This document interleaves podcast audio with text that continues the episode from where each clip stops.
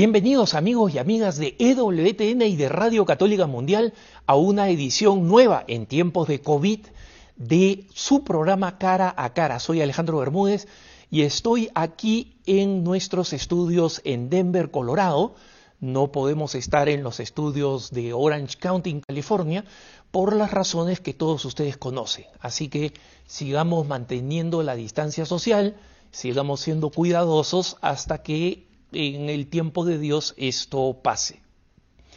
Hoy voy a dedicar un programa a una serie de preguntas y respuestas. Pero a diferencia de los programas habituales de preguntas y respuestas en las cuales, como saben ustedes, voy a, través de varias preguntas, eh, en esta ocasión las preguntas han venido concentradas en algunos temas específicos. ¿no? Y eh, estos temas tienen que ver, en primer lugar, con eh, las famosas palabras del Papa respecto del tema de las uniones civiles y, y, tienen también que ver con el tema de las elecciones en los Estados Unidos y qué es lo que los católicos deben hacer, porque ya no importa lo que debieron hacer, y en consecuencia voy a abordar todas estas preguntas en un solo conjunto, tratando de explicar las cosas de una manera ordenada. Así que vamos a comenzar con el primer tema, que es el tema de las palabras del Papa y las uniones civiles. Comencemos por el principio, que es, como siempre, el mejor lugar de donde empezar. Como saben ustedes, en octubre se estrenó un, documental llamado Francesco, el nombre eh, en italiano, el nombre oficial del Papa Francisco. Y este fue producido por un famoso eh, productor y cineasta, eh, Evgeny Afinevsky, es un ruso agnóstico homosexual que hizo un programa, un documental de una hora y 58 minutos. Y en este documental, Francesco eh, eh, Evgeny, que es un simpatizante del Papa Francisco, quiso presentar una serie de viñetas, ¿no? digamos así, de porciones, de todo lo que el Papa Francisco ha hecho por lo que él mismo llama las periferias. Entonces, hay escenas del Papa con los eh, refugiados, con los sin techo, con las víctimas de la guerra, con las personas encarceladas, y todas estas son, digamos así, eh, eh, viñetas puestas juntas con bastante calidad artística, y una de esas viñetas trata específicamente del tema de los homosexuales, que para el director que es homosexual es un tema de mucha sensibilidad. Y en esta aparece una, una eh, pareja homosexual italiana hablando de cómo el Papa los había animado a que lleven a sus tres hijos adoptados en el norte de Italia a la parroquia, porque aunque ellos, digamos, están en una situación que les impide recibir los sacramentos, los niños sí pueden recibir catequesis y cuentan cómo esto les hizo un enorme bien a los hijos que todavía son niños. Y luego, aquí es donde viene la parte complicada, en esa misma viñeta sobre la homosexualidad, eh, Evgeny utilizó una entrevista de un año atrás, de más de un año atrás, una entrevista que se realizó en junio de 2019, una entrevista de una hora 15 minutos, que una periodista muy importante y muy conocida y de mucho prestigio en Roma, la, eh, mi colega, la mexicana Valentina Lasraki, tuvo con el Papa Francisco, ¿no? Y como digo, no son usuales estas entrevistas de una hora, 15 minutos.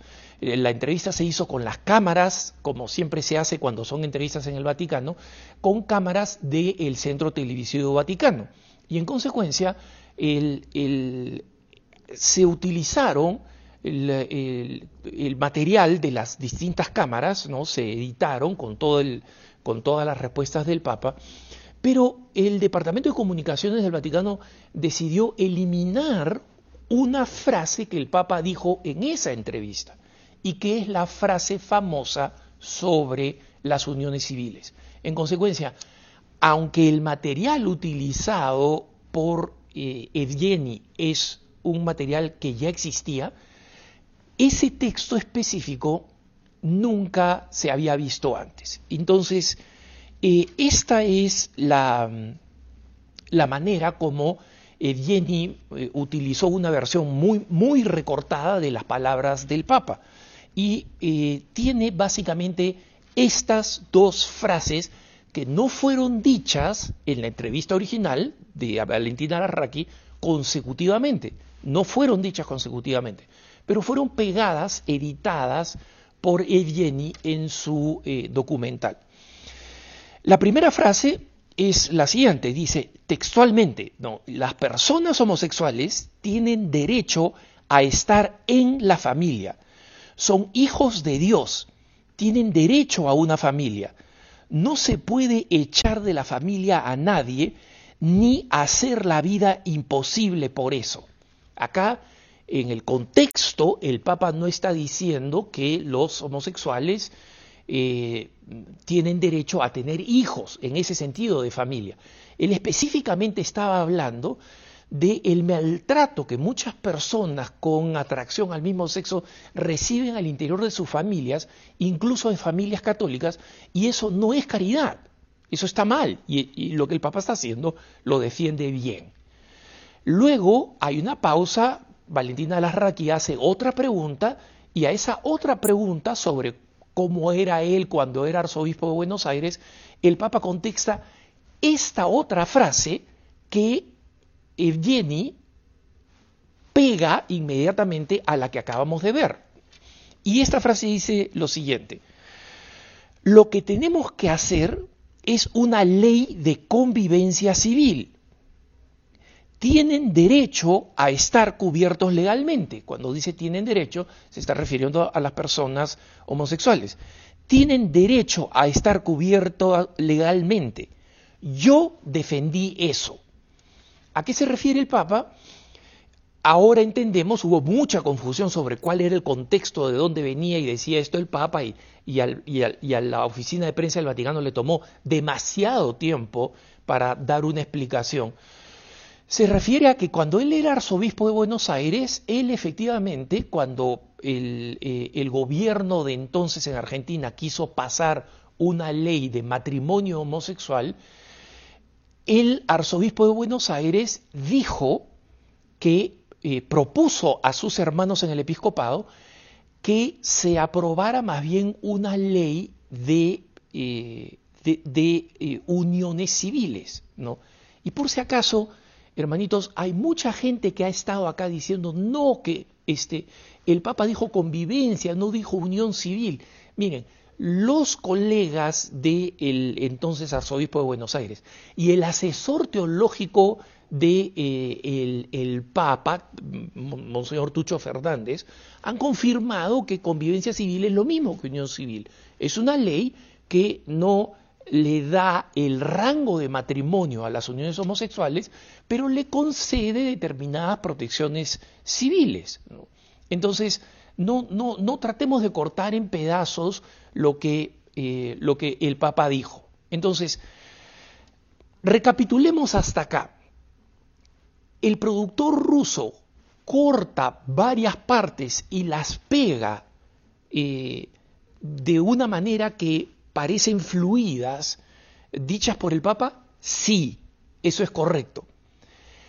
Esa, ese cortar y pegar que ha utilizado el, este, el, productor ruso, distorsionan las palabras del Papa? No realmente. Solamente podría haber una distorsión en la primera parte, es decir, cuando el Papa hace una defensa de cómo la familia debe acoger a las personas con eh, atracción a personas del mismo sexo, podría dar la impresión que él está diciendo que sí, que los homosexuales adopten hijos y etcétera, ¿no? Pero lo que el Papa dijo sobre las uniones civiles o, o, la convivencia civil es claro como el agua. O sea, ahí no hay cómo interpretarlo. No, no quiso decir eso, no, no quiso decir lo otro. El eh, Vaticano posteriormente, en una nota de Secretaría de Estado, que distribuyó a las nunciaturas para que las nunciaturas eh, la distribuyeran a los obispos, o sea, este camino demasiado complicado debió ser una nota de prensa que todos nosotros podemos leer, que ustedes podían leer, que yo podía leer, ¿no? Entonces, hay obispos que todavía no han recibido ese documento, pero en fin, allí se explica lo que estoy diciendo que el Papa está de acuerdo con las protecciones de distinta forma, con las protecciones civiles en distintos estados, y que claramente él está en contra del matrimonio homosexual. Porque algo que no usa Jenny de la entrevista de Valentina Larraqui es que el Papa dice claramente, o sea, matrimonio y homosexual son dos conceptos completamente contradictorios, ¿no? Son una contradicción, lo dice el Papa. Pero eh, cuando el Papa dice yo defendí eso, se refiere a lo que hizo como arzobispo de Argentina. Entonces, hablemos primero de dónde no está el problema. Yo creo que el Vaticano eh, eh, no necesitaba aclararlo, pero está bien que lo haya hecho, aunque haya sido de esta forma tan complicada, como digo, ¿no? a través de las nunciaturas, con un documento de Secretaría de Estado, sin sello, sin firma, pero bueno, en fin, lo hizo, es que aquí no hay ningún cambio de doctrina eh, respecto de, de, las enseñanzas del Papa, no hay ningún cambio de doctrina. ¿Por qué? Porque el Papa en ningún momento ha dicho que eh, debemos aceptar el matrimonio homosexual. La aceptación de parte de la Iglesia del matrimonio homosexual, hermanos, no voy a entrar en detalles, pero sería teológicamente catastrófico, o sea, no solamente eh, rompe con las enseñanzas que conocemos desde el Génesis, sino la misma naturaleza humana, la misma, el, mismo aspecto de la antropología humana, lo, que significaría para la antropología cristiana sería el fin de la antropología cristiana, sería catastrófico.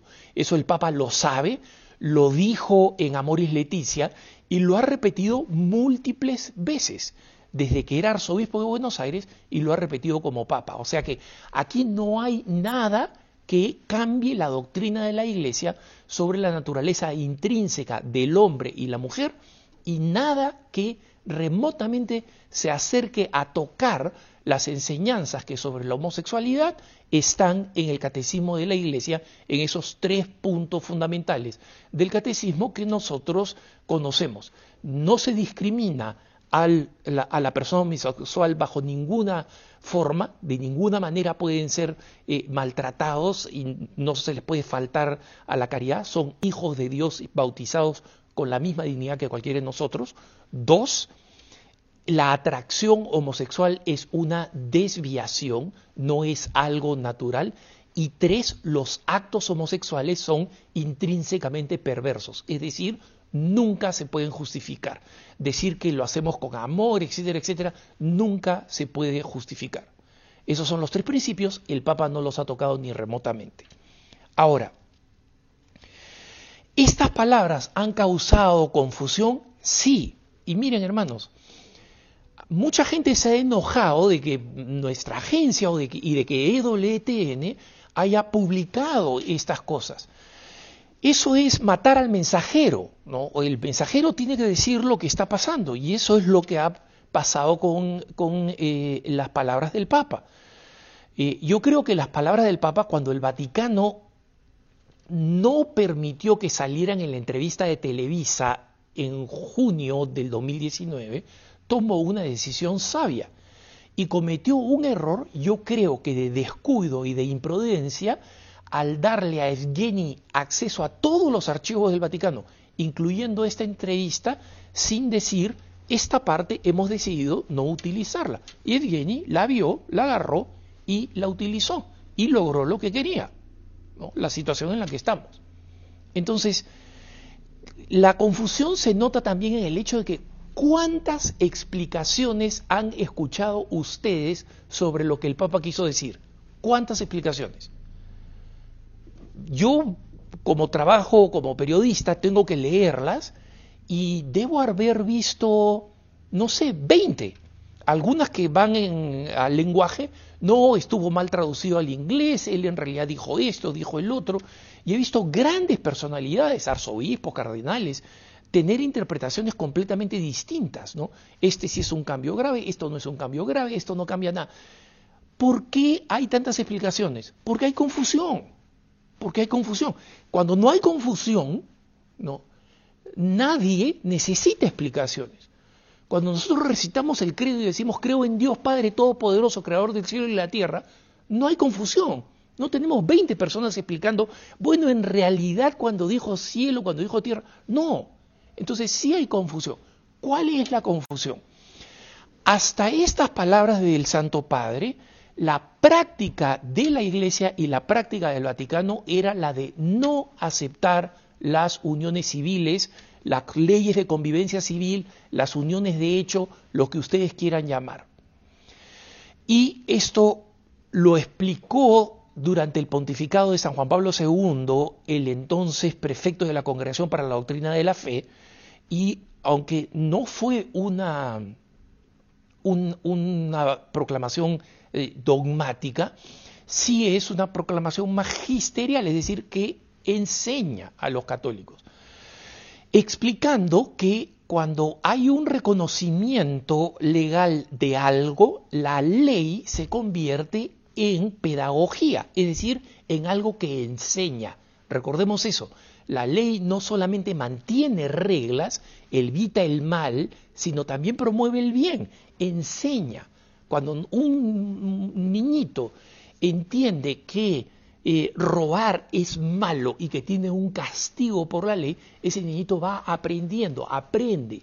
Entonces, el Vaticano en esa instancia explicó el valor pedagógico de darle un reconocimiento civil a parejas del mismo sexo, no es bueno, no es algo que los católicos tienen que apoyar. Eso no quiere decir que se dé. Al final, al final los estados aprueban lo que aprueban, ¿no? Lo hacen, como hemos visto, a través de los congresos, a través del de, poder judicial, lo hacen por eh, decisiones de gobierno. Al final el Estado aprueba lo que aprueba. Entonces, pero eso no significa que los católicos de ahora en adelante tenemos que comenzar a promover las uniones civiles como si fueran un bien en sí mismo, porque la enseñanza hasta entonces de la Santa Sede era que no lo son.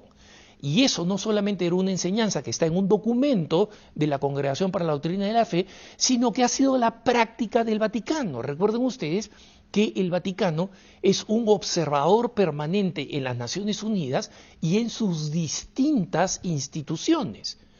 Y como observador permanente nunca ha apoyado, al contrario, se ha opuesto diplomáticamente como parte de la política diplomática del Vaticano a la legalización de las uniones civiles. Entonces, cuando el Papa dice, tienen que haber uniones civiles, o tienen que haber leyes de convivencia civil, ¿no? Este sí, esto sí crea un problema estratégico para las organizaciones pro vida y pro familia en muchos lugares.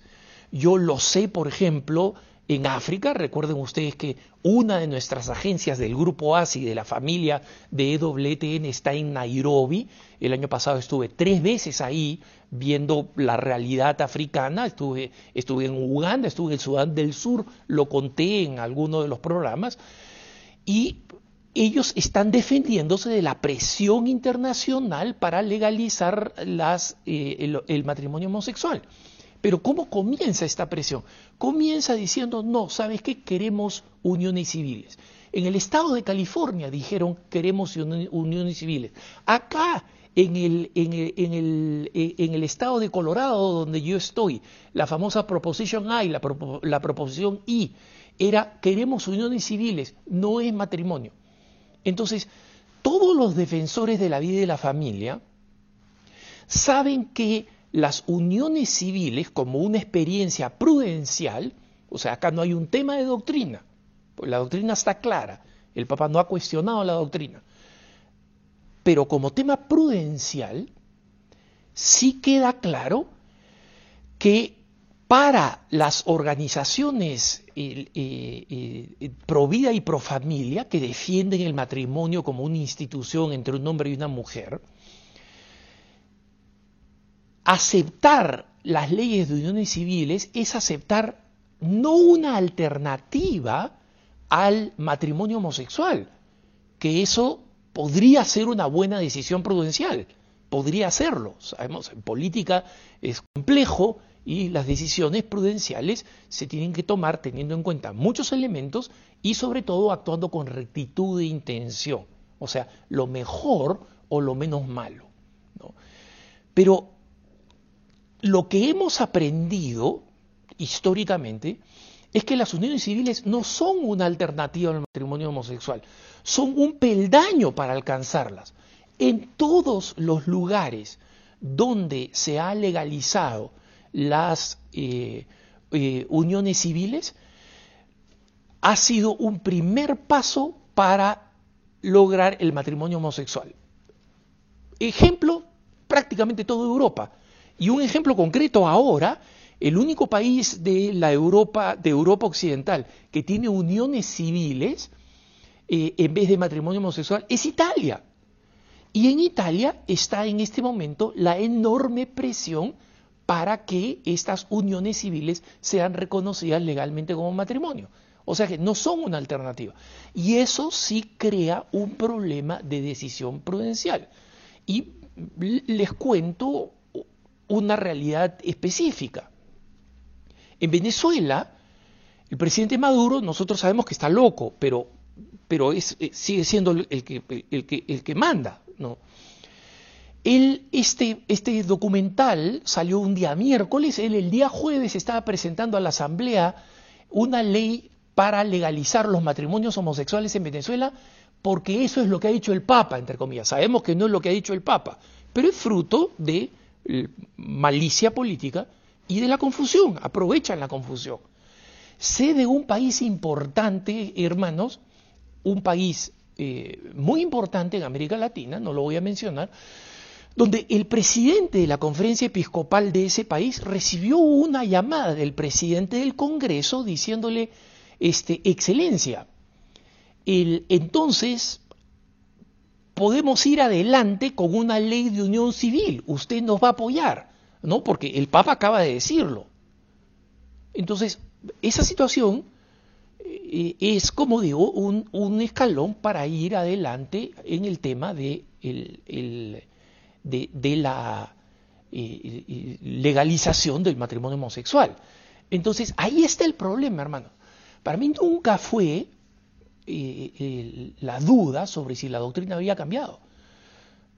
Ustedes, si no solamente siguen cara a cara, sino que escuchan mis puntos de vista o leen las noticias en Así Prensa, Así Prensa nunca dijo que había un cambio de doctrina, dijo que había un cambio de práctica, y eso es verdad. Hasta entonces, hasta octubre del 2020, la posición oficial del Vaticano era la de oponerse a las leyes de unión civil. ¿Eso ha cambiado? El documento de la Secretaría de Estado que ha difundido diciendo el Papa no ha cambiado la doctrina, no responde a eso. No responde así. De ahora en adelante, las organizaciones pro familia tienen que ir a favor de las uniones civiles sabiendo lo que eso significa, que es un paso para el mal llamado matrimonio homosexual. Entonces, la eh, interrogante perdura, ¿no? y aprovecho para responder algunas preguntas específicas que me han hecho sobre este tema. Alguien me preguntó, ¿eso significa que de ahora en adelante debemos aceptar la ideología de género? No. No hay nada en las palabras del Papa que apruebe la ideología de género. Al contrario, el Papa eh, ha sido un crítico vocal permanente desde las entrevistas que ha dado en los aviones y hasta en una encíclica social como Laudato Si, diciendo que la ideología de género es una catástrofe y una distorsión. O sea que aquí no hay nada que haga que un católico simpatice siquiera con la ideología de género. Y, la, y otra pregunta relacionada a esto también es, ¿debemos apoyar que los homosexuales adopten hijos? No. la doctrina católica es que un, niño tiene derecho a eh, un papá y una mamá. ¿no? Y aquí abordo un argumento que los que son favorables a que los, las parejas homosexuales adopten hijos siempre hacen. Alejandro, ¿tú qué prefieres? ¿Que un niñito se muera en la calle de hambre mendigando o que esté con una pareja que aunque sea homosexual lo va a cuidar, lo va a vestir, lo va a proteger y lo va a mandar al colegio? Esa es una falsa antinomia. No, yo no quiero que ese niñito se muera de hambre en la calle, pero lo que quiero es que lo adopten una, una familia heterosexual a la que tiene derecho. ¿no? Y el número de parejas heterosexuales en este momento, por ejemplo en Estados Unidos, que están esperando poder adoptar, es enorme. ¿no? Hay, hay, hay, hay tanta demanda como oferta. y el problema está en las leyes que hacen que adoptar sea extremadamente complicado y extremadamente caro. Y no debería ser. Pero ese es otro problema. Es una ley de adopción. Esto es lo más importante que hay que decir sobre este, sobre este debate. Eh, tengamos paz porque no hay ningún cambio de doctrina, pero sepamos que hay interrogantes y obstáculos para el futuro en la defensa de la vida y de la familia. Y sigamos como siempre rezando, orando y respetando a nuestro Santo Padre, el Papa Francisco. Nos vamos a una pausa, pero ya volvemos. No se vayan porque estamos en su programa cara a cara.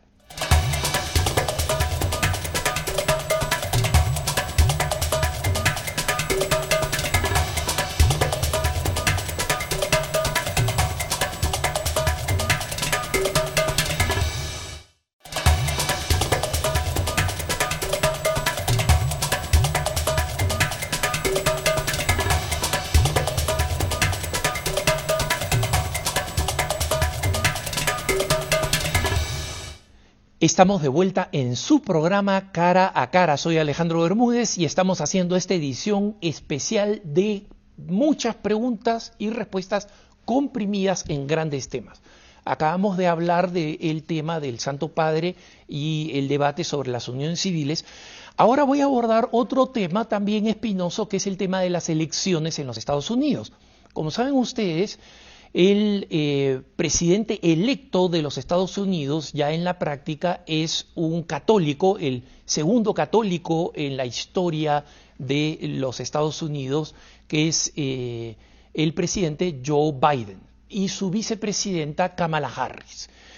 Y me han enviado muchas preguntas y muchas cuestiones sobre este tema, porque nosotros sabemos que tanto Joe Biden como Kamala Harris eh, se, son eh, extremadamente fanáticos respecto del aborto, creen que el aborto eh, tiene que realizarse libremente hasta eh, segundos antes del nacimiento, es decir, no hay límite de aborto tardío, creen que el aborto tiene que ser financiado con nuestros impuestos y creen además que cuando un bebé que debió ser abortado, ¿no? o que quiso ser abortado, nació vivo, porque el procedimiento no acabó con su vida, ese bebé no debería recibir la protección eh, eh, necesaria para poder sobrevivir. Es decir, habría que dejarlo morir. Esto no lo estoy inventando. Eh, los demócratas tienden a decir, esa es una exageración, eso no es verdad. No, hermanos, está en récord que tanto Biden como Kamala Harris votaron en contra del Born Alive Act, o sea, el acto de haber nacido vivo, que establecía que un bebé abortado, que sin embargo había salido de la madre vivo, debería recibir protección eh, eh, médica para poder sobrevivir. estos son los hechos. Entonces, eh, una de las preguntas es si los católicos deberíamos oponernos o apoyar la reciente elección de Joe Biden y Kamala Harris. Miren, hermanos, eh, como ustedes saben, 2 eh, Corintios 13 y la tradición de la iglesia, no, no solamente este texto bíblico, sino la tradición de la iglesia, nos pide respetar y orar por nuestros gobernantes. Y como, recuerdan ustedes, normalmente en la oración de los fieles, todos los domingos, oramos por nuestras autoridades, aunque no nos guste. Pero justamente, si no nos gustan, tenemos más razón de orar por ellos. En consecuencia, eh, hay que orar por las autoridades en los Estados Unidos y en el país en que nos encontramos, orar por nuestras autoridades, nos guste o no.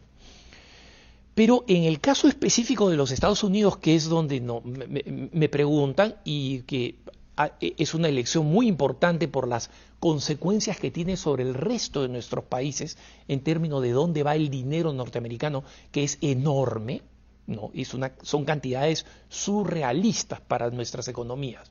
¿no? Es que nosotros no podemos condenar a nadie, los católicos no podemos condenar a nadie que en conciencia, es decir, no por capricho político, no por, por, por eh, amargura contra un candidato, eh, no por resentimiento, no por intereses mezquinos personales, sino en conciencia, después de haber reflexionado, nadie tiene el derecho de criticar a un católico que en conciencia votó por cualquiera de los dos candidatos, ya sea Trump, ya sea Biden, pensando que elegía un mal menor. ¿no? Porque la verdad es que ninguna de las plataformas de los dos partidos son plataformas que coinciden 100% con el pensamiento católico. Y este es un mantra entre los católicos comprometidos norteamericanos, decir que los católicos en Estados Unidos, porque solamente tenemos dos alternativas políticas, somos huérfanos políticos. Y en consecuencia, toda elección requiere este proceso complejo, pero necesario, de hacer un discernimiento en conciencia. ¿no? pero es importante que sepamos lo que va a pasar con la administración demócrata. No porque Biden lo haya prometido, porque sabemos que las promesas políticas eh, pueden hacerse o pueden no hacerse, no porque Kamala Harris sea una persona que ha demostrado cuando era eh, eh, la máxima autoridad de, fiscal en eh, California, alguien con una particular ojeriza contra los católicos, contra los hospitales católicos, contra los, centros de crisis de embarazo, no solamente porque cuando fue senadora eh, le dijo a un candidato a juez que estaba descalificado de eh, ser juez porque era caballero de Colón, ¿no? esta organización católica de más de 100 años que se dedica a la caridad católica y que como católicos se oponen al aborto. ¿no? Entonces, no, no, no solamente por eso, no estoy teniendo en cuenta esos factores que ya de por sí son preocupantes para los católicos. ¿no? Y de hecho, nosotros tenemos que tener en cuenta que cada vez que un gobierno demócrata, y esto digamos ha sucedido desde, lo podemos ver claramente desde el presidente Clinton, ¿no? Eh, eh, desde que el presidente Clinton fue elegido, y eh, si no me equivoco, en 1992, porque el previo presidente demócrata, que fue el presidente Carter, a pesar de que él era un cristiano bautista practicante, sí se inclinó a favor del aborto, pero nunca fue un tema fundamental, y mucho menos el tema de la homosexualidad. Todo comienza con Clinton, y desde entonces nosotros sabemos que cada administración demócrata, los dos gobiernos de Obama, el, gobierno del presidente Clinton. Y lo que se viene ahora con el presidente Biden tiene las eh, siguientes características. Primero, una plataforma pro aborto extrema. ¿no? Eh, Biden ha dicho que cuando llegue a la presidencia va a eliminar la enmienda Hyde. ¿Qué es la enmienda Hyde? Es una enmienda eh, que impide que los dólares federales, es decir, los impuestos, sean utilizados para repartir aborto gratuito a todo el que quiera. O sea, gratuito para la que aborta, pero no para nosotros porque se pagan con nuestros impuestos. Y por supuesto, eh, son muy, muy eh, negativos respecto del tema de la libertad religiosa, es decir, el derecho de los cristianos, especialmente cuando chocan con los llamados derechos del de, lobby homosexual. Ese, es, extremadamente problemático, los dos tienen precedentes en, ese sentido. Los católicos que no son esclavos del Partido Demócrata, eh, pero que están dentro del Partido Demócrata, y en general todos los demócratas deberíamos insistir en lo siguiente, y por si acaso eh, hay alguna gente que dice, no, un católico no puede ser demócrata. Hermanos, hay un grupo que se llama Democrats for Life, eh, eh, demócratas por la vida, que son un grupo minoritario, son un grupo apaleado, son un grupo denigrado por la mayoría del Partido Demócrata, pero el Partido Demócrata aún permite que ellos estén adentro y en estas elecciones han logrado elegir 14 demócratas pro vida en distintas posiciones estatales y en ninguna federal, pero sí en múltiples estados. Y eso no es poca cosa. No, ellos siguen insistiendo. Y la fuerza principal al interior de eh, los demócratas por la vida, de Democrats for Life, son católicos. O sea, hay muchos evangélicos también. Hay gente agnóstica que simplemente cree que un bebé no debería ser asesinado en el vientre materno. Punto. ¿no? Sin ningún tipo de convicción religiosa. Entonces, sí, hay algunas cosas, hay una lista de cosas que los católicos en el Partido Demócrata tienen que reclamar y que todos los católicos, como el que les habla, yo eh, eh, soy independiente, no estoy registrado en ningún partido político, porque una vez más, como católico, considero que soy un huérfano eh, político. Es, estas, son, estas son las cosas que nosotros tenemos que exigir. Primero, que Biden no revierta la política de Ciudad de México, y lo refresco con la política de Ciudad de México. El presidente Ronald Reagan, durante la cumbre de población que se realizó en Ciudad de México eh, en eh, la década de los 80, dijo, el gobierno norteamericano no va a ayudar con los enormes fondos de la AID, ¿no? o sea, de la Agencia eh, internacional de Ayuda Norteamericana, para promover el aborto en ningún país donde el aborto es ilegal. ¿Eso qué cosa quiere decir? Que actualmente, bajo un régimen republicano, las feministas que están promoviendo el aborto en tu propio país y que están desesperadas por legalizarla, no reciben fondos de la AID.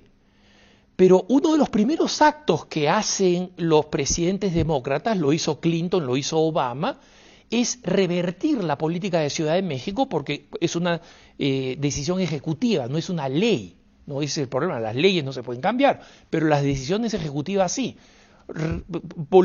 declaran nula la política de Ciudad de México y eso abre la llave para que millones, no miles, no cientos de miles, millones de dólares vayan a las organizaciones feministas para promover el aborto. Si Biden dice que es católico y que está escuchando lo que los católicos dicen, debemos pedirle que cuando entre al gobierno no revierta la política de Ciudad de México. En segundo lugar, la no declaración en los foros internacionales de que el aborto es un derecho humano. Eso es lo que hacen las administraciones demócratas, que el aborto es un derecho humano, y ponen el enorme peso de la diplomacia norteamericana para forzar a países a legalizar el aborto. En tercer lugar, no reemplazar en el Departamento de Estado la Oficina de Defensa de los Cristianos por la Oficina de Promoción de eh, eh, los grupos de presión homosexual. Eso pasó durante todo el régimen de Obama, hermanos. El régimen de Obama no hizo nada para defender a los cristianos. Hacia el final del régimen, ¿no? el, secretario de Estado John Kerry por la presión enorme de la población, especialmente de los católicos, de mala gana declaró que la masacre de cristianos en Irak en manos de ISIS, en las llanuras del Nínive, en Mosul, etc., era un genocidio.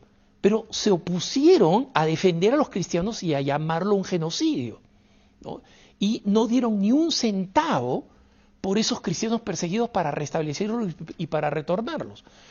Pero ¿qué cosa hicieron? Hicieron una enorme presión durante esos ocho años de gobierno de, de Obama, una enorme presión para que los países legalizaran el matrimonio homosexual. No solo eso, recordarán ustedes que Obama envió a un homosexual militante y a su esposo, ¿no? o sea, el, el, homosexual pareja que vivía con él y que están casados legalmente en Estados Unidos, a República Dominicana como, como embajador, a una nación católica donde las uniones homosexuales no están legalizadas y no van a estar legalizadas, y donde él salía de la manito con su pareja homosexual para hacer propaganda a las organizaciones homosexuales y encaminó la ayuda internacional norteamericana en República Dominicana con múltiples necesidades a estos pequeños colectivos de homosexuales que de pronto de la noche a la mañana comenzaron a reventar en dinero y en hacer campañas. Entonces, hay que pedirle a, a la nueva administración Biden que no reemplace la imposición del mal llamado matrimonio homosexual por la defensa de los cristianos que, reconocidos por la Organización de Naciones Unidas, son el grupo religioso más perseguido del mundo. Luego, finalmente, no obligar a la Corte Interamericana de Derechos Humanos en San José a sancionar en favor del aborto en El Salvador o de las uniones homosexuales en el Perú. Nosotros sabemos que la Corte Interamericana de Derechos Humanos, que funciona con dinero de la OEA, que funciona con dinero de los Estados Unidos, ya tienen decisiones tomadas en esta dirección, pero no se atrevían a decirlas bajo una administración republicana porque tenían miedo a que les sellaran, les cerraran la llave. Bueno, ahora que no aprovechen esto para transformar las leyes de nuestro continente. Por supuesto, una administración demócrata viene con un tratamiento mucho más humanitario en la frontera. Otra vez Estados Unidos se va a abrir a los refugiados, que es algo eh, inaceptable que no se hiciera se restablece DACA, es decir, que este, los Dreamers se van a poder quedar en Estados Unidos y posiblemente encuentren, como deberían, un camino legal hacia la nacionalización y todas estas cosas de políticas de frontera van a ser positivas. Entonces, hay que apoyar todo aquello que coincide con la enseñanza cristiana, pero hay que ser profundamente críticos con las muchas malas cosas que se vienen. Paso al último tema en el tiempo que me queda. Y es un tema más breve, que es el tema del COVID-19. Sigue dando vueltas por ahí. Y sobre el COVID me han llegado muchas preguntas. ¿no? Miren, seguimos con grandes cuestionamientos sobre qué cosa va a pasar con el COVID-19. Esta es la verdad, hermanos. Las naciones que cerraron completamente eh, la, salida y entrada del país y enviaron la gente a quedarse en su casa. Y las naciones que, como Suecia, por ejemplo, no, este, no hicieron nada y este, creyeron que iba a haber un proceso de, inmunización colectiva, están igualmente complicadas. Solamente naciones que son islas como eh, Taiwán o como Nueva Zelanda, por ejemplo, han sido capaces de controlar el, estallido del COVID. Entonces, no hay bala de plata y no sabemos si la, eh, si la vacuna que parece inminente, por lo menos la versión de Pfizer, de la empresa Pfizer, eh, va a ser esa bala de plata. Muchos dicen que no. Pero lo que nosotros los católicos tenemos que defender es el derecho a una actividad que no consideramos secundaria, que consideramos esencial. porque somos buenos ciudadanos y nadie mejor que los católicos nos organizamos en términos de higiene, de distancia social y de uso de máscaras en la iglesia o en los espacios públicos afuera de la iglesia. Entonces, lo que no podemos hacer es que nos traten diferente. Los católicos no pedimos que nos den normas especiales, pero si la gente puede ir a los supermercados, si pueden viajar en avión, como yo he viajado, apretado en un avión, y eh, si pueden ir a casinos en eh, Las Vegas, eh, ¿por qué no podemos atender a misa? Ese es el problema y eso es lo que nosotros tenemos que estar constantemente insistiendo. ¿no? las cosas cambian por país y por región. Por eso es que la Santa Sede y el Santo Padre ha sido tan sabio en no decir esta es la norma universal. el Santo Padre y el Vaticano nos han pedido que hagamos este juicio prudencial ¿no? en la que tenemos en cuenta dos componentes. El bien común, la salud de todos y el derecho esencial de poder participar de los sacramentos que son esenciales para nuestra vida cristiana. ¿no? Aquí alguien eh, me hace una pregunta específica y me dice, ya que estoy dispensado de atender a misa los domingos, como saben ustedes, la gran mayoría de diócesis y de obispos en el mundo han dispensado de la obligación dominical, es decir, porque es tan difícil ir a misa que nadie que no va a misa el domingo porque no puede por el COVID está en pecado mortal como estaría si las cosas fueran normales. Entonces, él me pregunta lo siguiente, si es que estoy dispensado de atender a misa, ¿puedo considerarme dispensado de la confesión antes de comulgar? No, hermanito. Tú no necesitas confesarte si no estás en pecado mortal, pero si estás en pecado mortal no puedes comulgar. Una cosa no es la otra. Si tú no puedes comulgar porque estás en pecado mortal, puedes ir a misa, pero no comulgas. Entonces, aquí no hay ninguna dispensa que borre el pecado mortal y te prepare para la Eucaristía. Así que aquí este, estás, estás haciendo trampa, estás jugando póker con ocho cartas y no con cinco. ¿no? Em, otra persona me dice un poco angustiada, está bien que corrija a una dama que no se pone la mascarilla, pese a que la corrección ha hecho que ella deje de asistir a misa, o sea, esta, eh, esta mujer me cuenta que le pidió a una señora mayor que no usaba la mascarilla, es decir, se la ponía pero la tenía acá abajo, iba, entraba a misa, salía en misa, entonces la mascarilla era en realidad un adorno, ¿no? Este, bueno, está bien en pedirle a una persona cuando lo hacemos con caridad, pero hay que corregir. Está el bien público, no es solamente su salud, es la salud de los demás. Entonces, eso es un tema de justicia cristiana. Entonces, Seamos justos. Y por otro lado, el, si esta señora, por esa corrección, ha dejado de ir a misa, ese es, ese es su problema. yo sé que algunos estarán especulando, pero Alejandro, ¿qué cosa pasa si ella tiene una condición respiratoria y no puede respirar con la mascarilla? Perfecto, que lo diga. Pues cuando le corrigieron, señora, usted debería usar mascarilla, tengo una condición respiratoria solamente puedo usar la mascarilla muy poco tiempo, ¿no? Entonces, eso se entiende. La, persona va, se pone en un lugar con distancia social o no está obligada a ir a misa.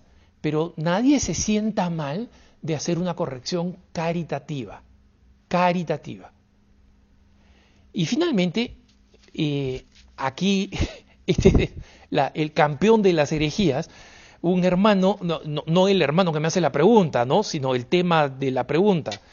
¿Está bien que durante la misa televisada nosotros desde casa compartamos el pan y el vino durante la comunión? Lo recomienda un artículo en Religión Digital. En Religión Digital es un blog español este, manejado por un ex sacerdote, financiado con dinero de la Conferencia Episcopal Española, que es lo que me sorprende, porque este señor es completamente heterodoxo, o sea, enseña cosas que son completamente ajenas a la doctrina de la iglesia, y tiene a una señora ahí completamente desconocida publicando ese artículo diciendo lo que nosotros estamos haciendo ahora es que cuando vemos la misa en televisión, la seguimos y en el momento de la comunión tenemos nuestro pan y nuestro vino, ¿no? Y claro, en España es más sencillo porque el vino es barato, ¿no? Eh, entonces, ellos durante la consagración elevan el pan, ¿no? Elevan el pan que tienen ahí. Y, no sé qué cosarán con la botella de vino, la pondrán de repente en una copa, ¿no? elevarán la botella a lo borrachín, salud, ¿no? Y después, en el momento de la comunión, ellos comen ese pan y comen ese vino. En primer lugar, las personas que hacen eso son laicas, y en consecuencia no tienen ninguna potestad para consagrar nada. O sea, eso va a seguir siendo pan y va a seguir siendo vino. En segundo lugar, tú no eres nadie para estar elevando nada durante la consagración. Deberías estar prestando atención a la consagración porque allí, aunque sea por televisión, es donde está aconteciendo el milagro increíble de la transustanciación. No en tu casa con tu pancito. Y en tercer lugar, cuando tú en medio de la misa estás comiendo eh, eh, ese pan y ese vino, lo que estás haciendo es simplemente el, eh, comenzar un picnic, ¿no? O sea, bien podrías comer un emparedado con, con jamón y tomarte una cerveza o comerte tus fideos con salsa de tomate, porque es exactamente lo mismo y la misma forma de irreverencia, ¿no? Entonces, todo este, todo, todo este misticismo New Age de que de esa manera compartimos, ¿eh? o sea, no tiene nada que ver con la enseñanza católica, es una aberración, ¿no? Y además pertenece a la mentalidad de una generación ya, este, ya, ya en proceso de eh, caminar hacia el ocaso, para ponerlo de forma elegante. Porque, hermanos, y esa, esa, desesperación por la tangibilidad, por hacer algo yo en mi, en mi, en mi casa, les propongo algo, ¿por qué no pasan colecta? ¿No? O sea, ya que quieren estar participando, pagan vino, ¿por qué no pasan colecta? Y después mandan la plata a la iglesia. No quieren hacerlo. Entonces tampoco hagan la tontera el pan y el vino, así que hermano, ni se te ocurra. Es, es herético, pero además de herético, de pésimo gusto y ridículo. ¿no? Gracias por haberme acompañado. Ya saben ustedes, no dejen de escribirnos a cara a cara ewtn.com, cara a cara arroba ewtn.com. Soy Alejandro Bermúdez y los dejo como siempre en compañía del mejor contenido católico en el mundo, EWTN Noticias y Radio Católica Mundial. Recen por mí, por favor, y hasta la próxima.